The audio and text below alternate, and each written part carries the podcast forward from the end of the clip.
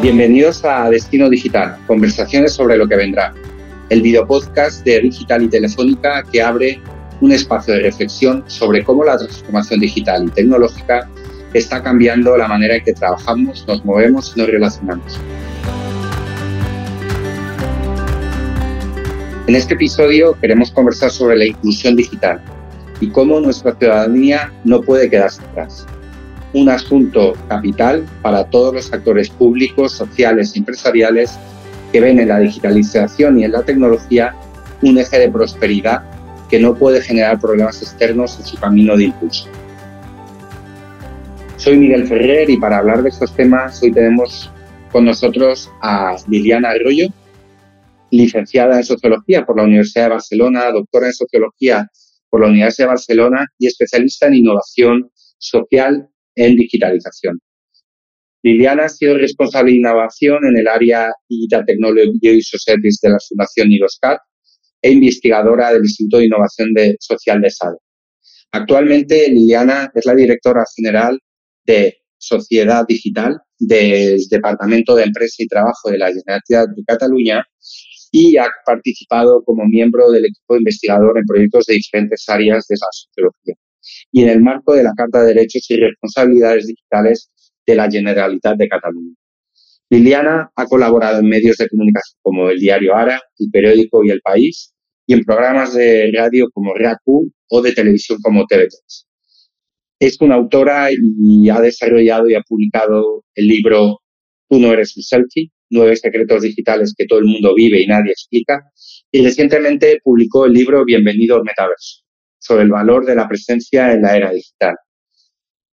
Junto con Liliana, hoy contamos con Raquel Jorge eh, investigadora del Real Instituto Elcano, quien trabaja en el ámbito de la tecnología y la digitalización. Raquel es ex becaria Fulbright, máster en políticas de seguridad con especialización en tecnología por George Washington University y ha trabajado con una asistencia técnica en la planificación de la Estrategia Nacional de Tecnología y Orden Global sobre diplomacia tecnológica en el Ministerio de Asuntos Exteriores del Gobierno de España. Como consultora independiente para la Comisión Europea y también en el Bergman Klein Center for Internet and Society de la Universidad de Harvard, entre otros ámbitos de la investigación y el mundo académico.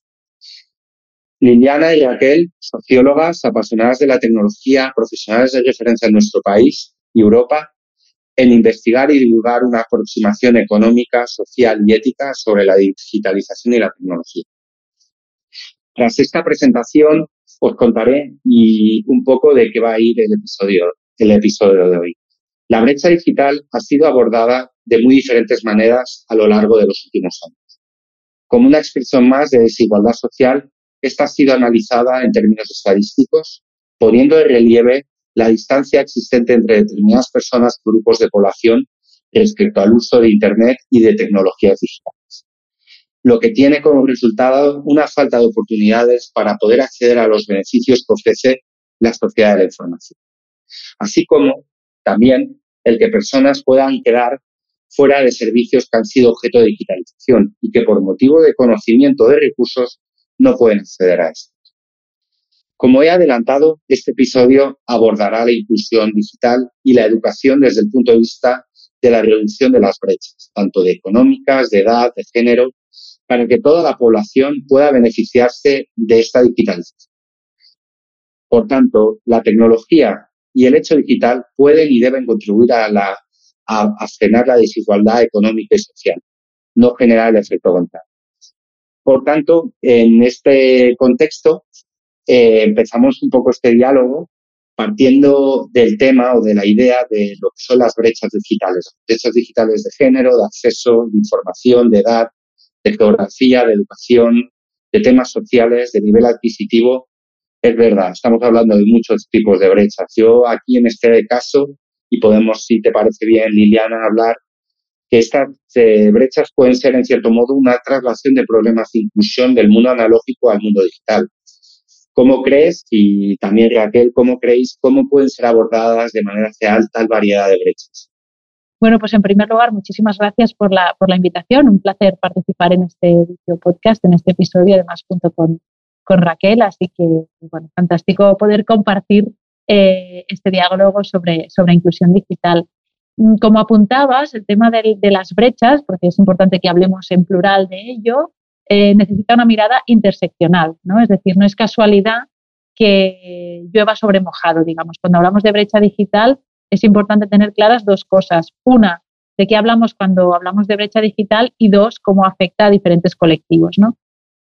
En primer lugar, ¿de qué hablamos cuando hablamos de brecha digital? Pues mm, normalmente eh, se, se puede asociar a la brecha de acceso, ¿no? Es decir, pues que no haya conectividad, esta es una y afecta mucho en los entornos, por ejemplo, no urbanos, ¿no? Los que distan más de aquellos núcleos de población eh, pues más concentrada. Eh, y después el tema del acceso a dispositivos. ¿no? Este, por los datos que tenemos, sabemos que el, que el acceso a dispositivos cada vez es un problema menor porque hay eh, más de un 90% de la población que tiene acceso a un, a un teléfono móvil. ¿no? Pero eso solamente es la parte inicial del trayecto. Eh, es decir, después están las, grandes brechas, son las de uso y de calidad de uso, ¿no? que aquí está la diferencia entre, entre, poder utilizar de forma más o menos funcional todas estas herramientas y todas estas eh, oportunidades que nos ofrecen los, entornos digitales o hacerlo de una forma satisfactoria, ¿no? es decir, con propósito, de una forma crítica y demás. Y yo creo que la aspiración que debemos tener es a tener una inclusión digital a este nivel, que todo el mundo pueda Em, gobernar sus vidas, tanto lo digital como lo analógico. ¿no? Pero el punto en el que estamos ahora es que si tú solapas los mapas de vulnerabilidad digital con los mapas de vulnerabilidad em, tradicional, digamos, los, ejes de exclusión básicos, están absolutamente solapados. ¿no? Eh, por lo tanto, mm, los rostros de la brecha digital suelen tener rostro femenino, eh, de mayor edad, ¿no? Y, y, además, digamos, las personas de otros orígenes y demás, pues también están más afectadas. ¿no? Hay una brecha que casi podríamos clasificar como una brecha que viene casi generada por la relación con la administración, ¿no? Esta es una que tenemos, yo creo, muy clara, ¿no? Cuando necesitamos, por ejemplo, eh, conseguir algo con un certificado digital y esto a nivel de muchas administraciones distintas, ¿eh? Pues esto es algo que desde la administración se está revisando, ¿no? Para no ser eh, la primera generadora de brecha, de brecha digital. Eh, después está todo lo que tiene que ver con, las brechas de conocimiento, ¿no? Eh, no todo el mundo se atreve, por ejemplo, a relacionarse con ChatGPT porque no todo el mundo entiende las implicaciones que tiene estar ¿no? jugando con eso o con, otro tipo de, tecnologías. ¿no? Eh, otra brecha que, que también conocemos muy bien y que también afecta especialmente a la gente de mayor edad, pues tiene que ver la brecha de exclusión financiera por el hecho de eliminar cajeros. ¿no?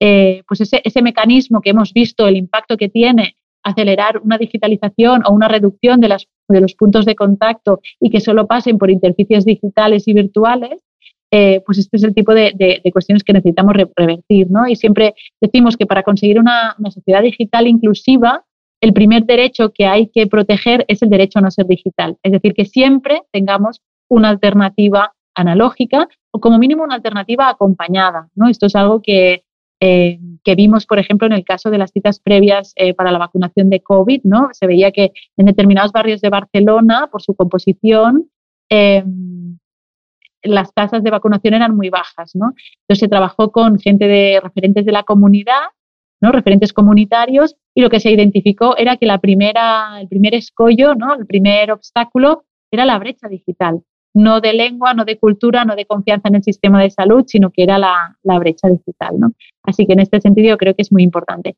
Y en cuanto a las brechas de calidad de uso, hay, dos elementos no menores que es importante trabajar también a nivel social, ¿no? porque en la foto eso no lo solemos poner, pero tenemos datos relevantes al respecto, que es em, la autoconfianza que tú tengas va a determinar cuán digitalmente hábil seas, ¿vale? Y después también la sensación de vértigo o no que te genere la innovación digital. Es decir, si tú crees que es un tren que se te escapa, que avanza muy rápido, que no lo puedes entender eh, y, que, y que no puedes comprender sus implicaciones, probablemente vas a interaccionar menos en digital que, que, si, que si crees que entiendes ¿no? hacia dónde avanza todo esto y, no, y no tienes temor a eh, pues qué es lo que vendrá con la inteligencia artificial o con blockchain o con la cuántica, ¿no? Digamos, eh, esto yo creo que son elementos que podemos poner encima de la mesa que como veis va desde lo más básico, es decir, desde dónde te conectas es importante para que veamos si tú puedes conectarte para ver un capítulo de Netflix o solo te llega para descargarte el email, ¿vale? Con, con, las implicaciones que eso tiene a nivel de buscar trabajo, oportunidades, ocio, desarrollo personal, desarrollo profesional, etcétera, etcétera, hasta esto más avanzado que decíamos, ¿no? La, brecha también entre la gente que es profesional del sector eh, tecnológico y digital y la, que, y la que no lo es, que es otra nueva brecha que estamos empezando a ver. Pues, eh, muchas gracias, Viviana. Eh, aquel, yo no sé si quieres complementar eh, las reflexiones que compartía con nosotros. sí que es verdad que podemos adelantar también cuál es el papel de las políticas públicas para impulsar toda esta inclusión digital, ¿no?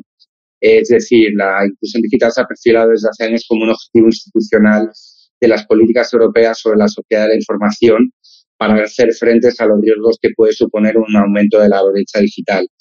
Eh, junto con las áreas que apuntaba Liliana, eh, quería preguntarte y complementar lo anterior, pero también con una nueva pregunta. ¿Qué medidas se están impulsando en el marco de la Agenda Digital Europea, de la, la conocida década digital 2030, eh, para todo ello, ¿no? Cómo medir además toda esta implantación de políticas públicas y a nivel ya más global, fuera del ámbito europeo, eh, si esto nos está requiriendo para que pensemos un modelo de gobernanza internacional y de colaboración multilateral. Eh, este sería un poco el marco de preguntas. Sí, muchas gracias, Miguel. Bueno, en primer lugar, muchas gracias a Digital y a Telefónica por organizar esta ronda de conversaciones y también a Liliana por, por participar de nuevo en una conversación que, como siempre, es muy, muy nutritiva. Eh, bueno, con respecto a esta pregunta, creo que el primer punto importante que señalar es cuando se creó esta brújula digital, ¿no? O esta brújula digital con el escenario 2030.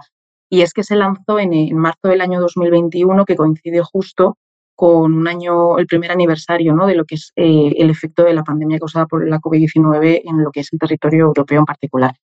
Lo que, lo que se ve en esta brújula digital es que las instituciones europeas y también los Estados miembros se dieron cuenta de que era necesario articular una transformación digital mucho más responsable, mucho más justa, mucho más inclusiva, al hilo de lo que comentaba muy bien Liliana, en cuatro ámbitos. En primer lugar, en el ámbito de la ciudadanía en sí, ¿no? es decir, más bien de las personas, ¿no? En cuanto a capacidades, hacer que las personas tengan al menos unas capacidades digitales básicas y aquellas personas que sí que se dedican al sector, pues que haya más especialistas, ¿no? Y también en perspectiva de género, que haya una mayor convergencia.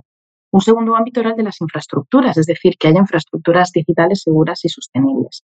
Luego, que las propias empresas también se digitalicen, que aquí también es un reto muy grande porque evidentemente tanto en territorio español como en territorio de la Unión Europea el mayor, el mayor número de empresas son pymes, sobre todo medianas empresas, pero también micro y pequeñas empresas y cómo esa incorporación de la tecnología se tiene que hacer, no solamente cómo, sino también con qué intensidad, de qué manera y con qué supervisión. Y finalmente la digitalización de los servicios públicos.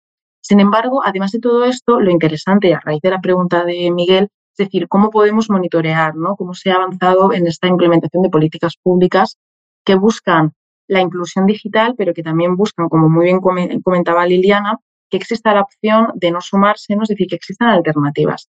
Hay sobre todo tres ámbitos principales. El primero es supervisar mediante indicadores el rendimiento cuantitativo ¿no? de, estos objetivos, después lanzar proyectos plurinacionales y después hacer un seguimiento mediante informes y demás.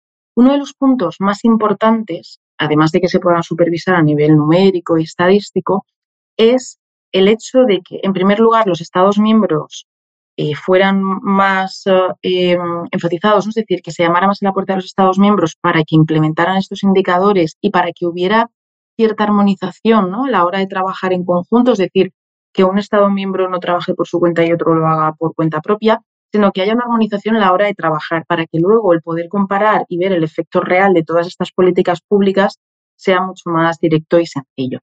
Y después hubo un punto muy importante que fue el lanzamiento del primer Eurobarómetro anual de percepción de los derechos digitales.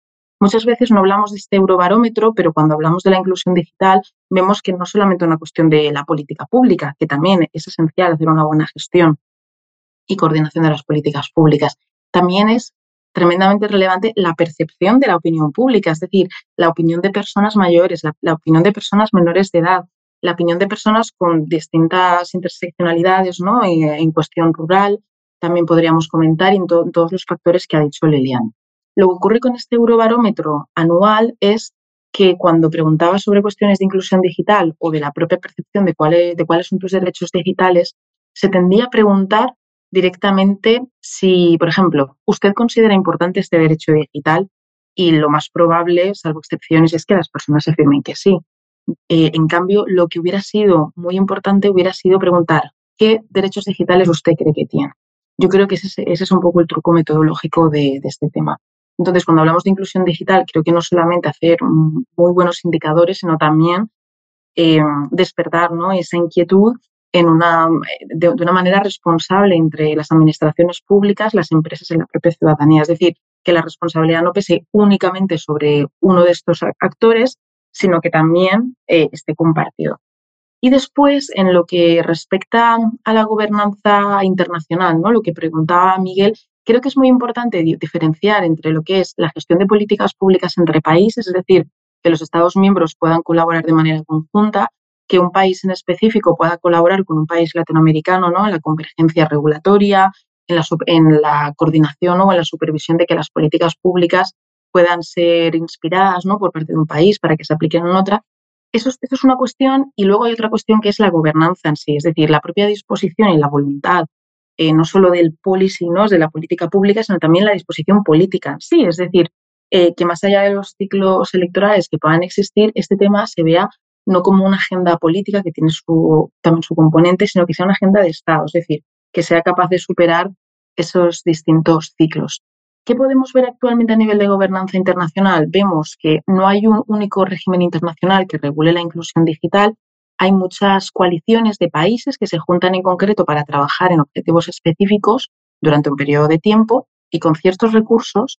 Y después sí que podríamos apuntar a que dentro del sistema de Naciones Unidas hay un marco que es el de el Global Digital Compact ¿no? de la Unión Europea como el, paquete digital global de Naciones Unidas, ha articulado nueve temas vinculados a cómo podemos gobernar las tecnologías ¿no? a nivel internacional.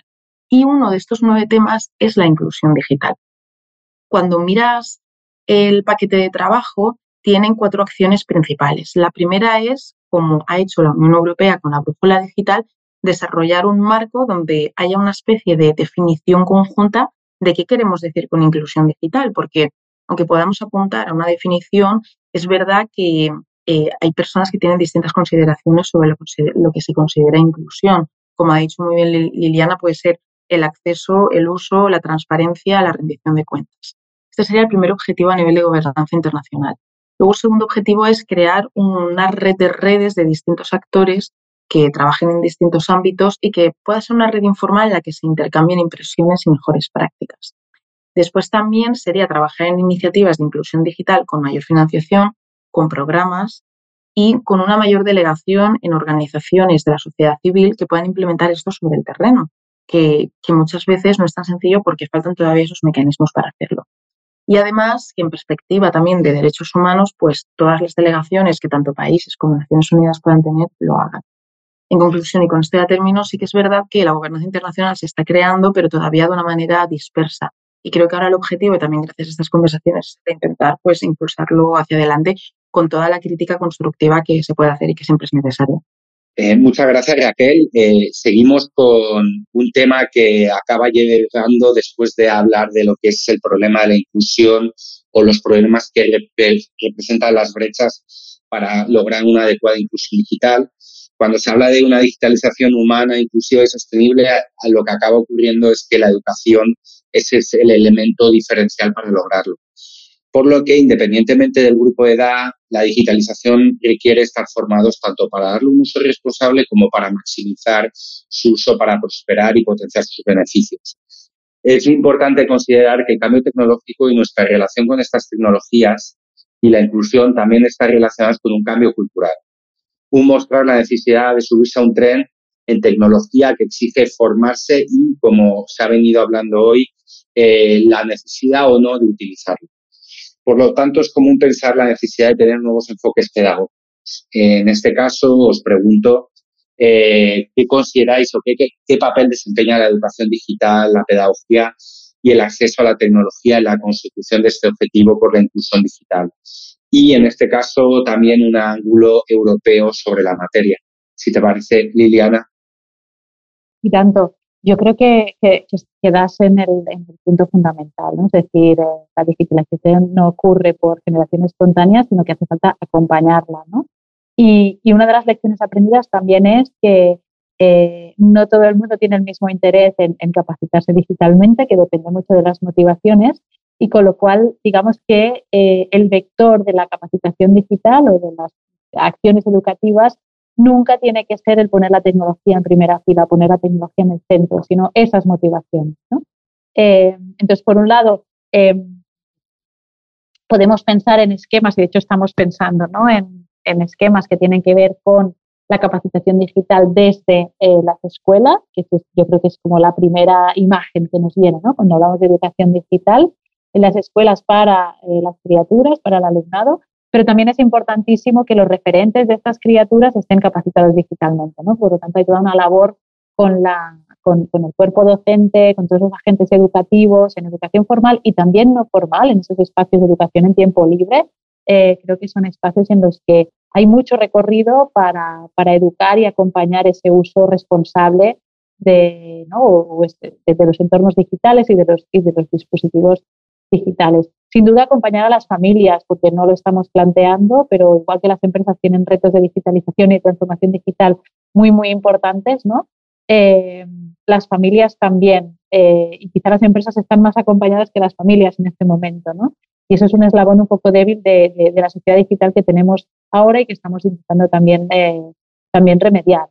Em, pero como decía, lo, que es importante, y lo mismo pasa con los esquemas de, pues de reorientación profesional, ¿no? lo que conocemos como upskilling, reskilling y, demás. Yo creo que hay que abordar todos esos frentes porque es que además, ya no solo por, por tener una sociedad capaz digitalmente, sino porque el sector tecnológico tiene un, una falta de, de, ¿no? O sea, está, está, muy necesitado, tiene un déficit de talento muy, muy grande, ¿no? Es decir, hay un tercio de las vacantes laborales que no se cubren porque no hay personas eh, que estén capacitadas para, para ello o no se adecua, digamos, la oferta a la demanda. tenemos ahí un reto a nivel de talento muy grande. Pero también tenemos que la capacitación digital eh, tiene que trabajar también desde la reconceptualización o desde el trabajo del imaginario y los estereotipos de quién puede eh, ser capaz digitalmente, ¿no?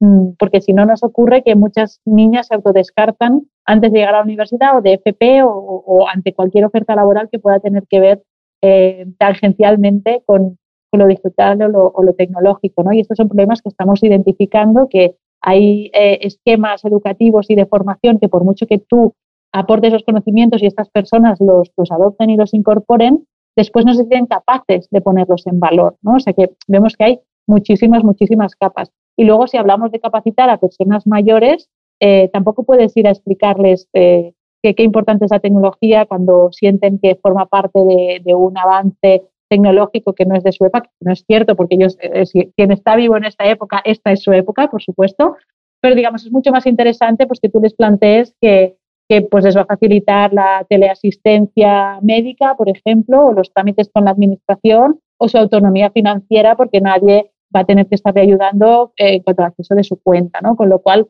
creo que esta educación es importantísima, hay que plantearla muy bien y, en ello estamos trabajando eh, fuertemente también con fondos Next Generation, o sea que ahí lo, lo conecto con, con todos ¿no? estos propósitos de la década digital que, que, comentaba, que comentaba Raquel. Y de hecho, las habilidades y las capacidades son importantísimas. Tanto, y ahí le hago la asistencia a Raquel también, que este mes de mayo se inicia el Año Europeo de las, de las Habilidades, ¿no?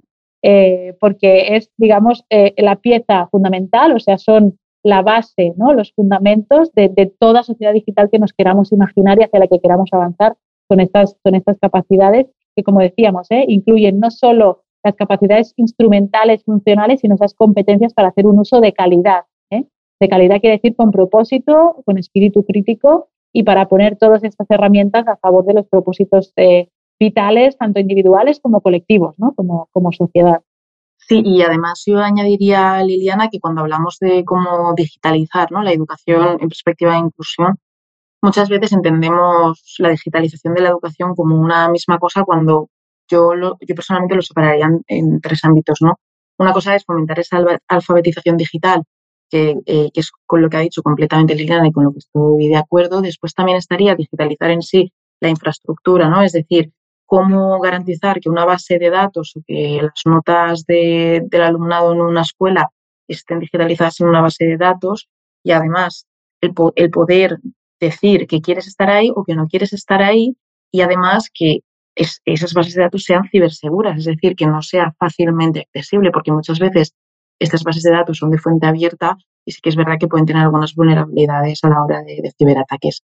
Y un tercer ámbito sería el de las es decir, las startups que están fomentando eh, temas de educación en tecnología. Entonces, es verdad que muchas veces cuando intentas gobernar estos tres ámbitos, eh, muchas veces los metemos en el mismo paquete cuando las competencias, los mandatos de, las distintas administraciones públicas, pero también de las propias empresas, pues son muy distintas. Entonces, de ahí que creo que muchas veces es importante trabajar en, eh, en tres ámbitos, es decir, entenderlo como ámbitos separados, pero al mismo tiempo promover que no haya ningún solapamiento y que tampoco haya nada que se pierda en el camino. Yo no sé si queréis complementar alguna reflexión adicional, eh, por, por, porque si no daría cierre al, al programa, al episodio. Sí, yo, quería comentar un, aspecto como muy concreto y muy aterrizado, ¿no? Es decir, eh, sabemos que a nivel europeo es importante la transición digital, pero también la transición ecológica, ¿no? Estas, estas transiciones gemelas, digamos.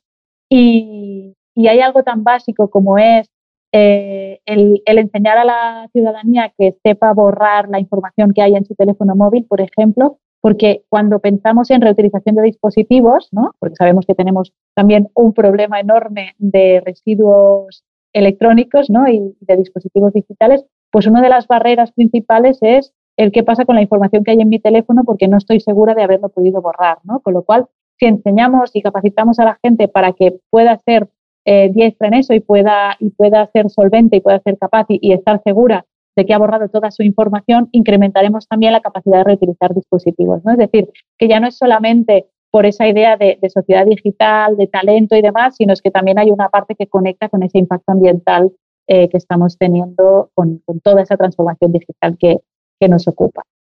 Sí, a mí me gustaría añadir eh, un poco al hilo de, del punto ¿no? que, que me ha lanzado Liliana sobre la Unión Europea, pensando un poco en el plan de acción ¿no? de educación digital 2021-2027.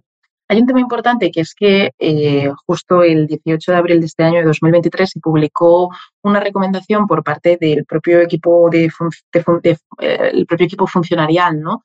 En la Comisión Europea de cuáles eran los problemas principales que se estaban encontrando en los proyectos de educación digital en los Estados miembros, ¿no? Y se dieron cuenta que es que no siempre estos, estos, estos proyectos, ¿no? Estas estrategias ni son específicas, ni son detalladas, ni son suficientemente integrales y que muchas veces eh, hay una falta ¿no? de panorámica estratégica que conecte por los, los, distintos niveles territoriales y también los distintos ámbitos pues, más sectoriales, digamos. También comentaban ¿no? que, el foco en inversiones no estaba del todo bien dirigido porque muchas veces se centraba en digitalizar una capacidad digital, ¿no? como puede ser un software en una escuela, que a lo mejor el impacto a largo plazo no es tan potente como otro software que podrías instalar en la escuela y que finalmente, y al también de lo que decía Liliana, ¿no? cómo monitorizar eh, pues esa transición verde y digital que va de la mano y la educación digital en general. Eh, ahí sí que es cierto que incluso en aquellos países donde sí que hay un sistema de monitorización existente, ni se hace de manera integral y además muchas veces faltan datos. Es decir, hablando de cómo digitalizar la educación, faltan datos ¿no? para ver el impacto real de este tema. Entonces yo creo que, bueno, que es una oportunidad buena para poder trabajar en esa dirección. muchas gracias, eh, Jacoel investigadora del Instituto Elcano, Liliana Arroyo, directora general de Sociedad Digital en el Departamento de Empresa y Trabajo de la Generalitat de Cataluña. Gracias por acompañarnos hoy en este episodio de Destino Digital para hablar sobre sociedad digital e inclusión, tecnología, personas. Y a quien nos escucháis, recordad que podéis consultar también la grabación en vídeo de este programa en destinodigital.adigital.org. Nos vemos y nos escuchamos para el próximo episodio. Muchas gracias.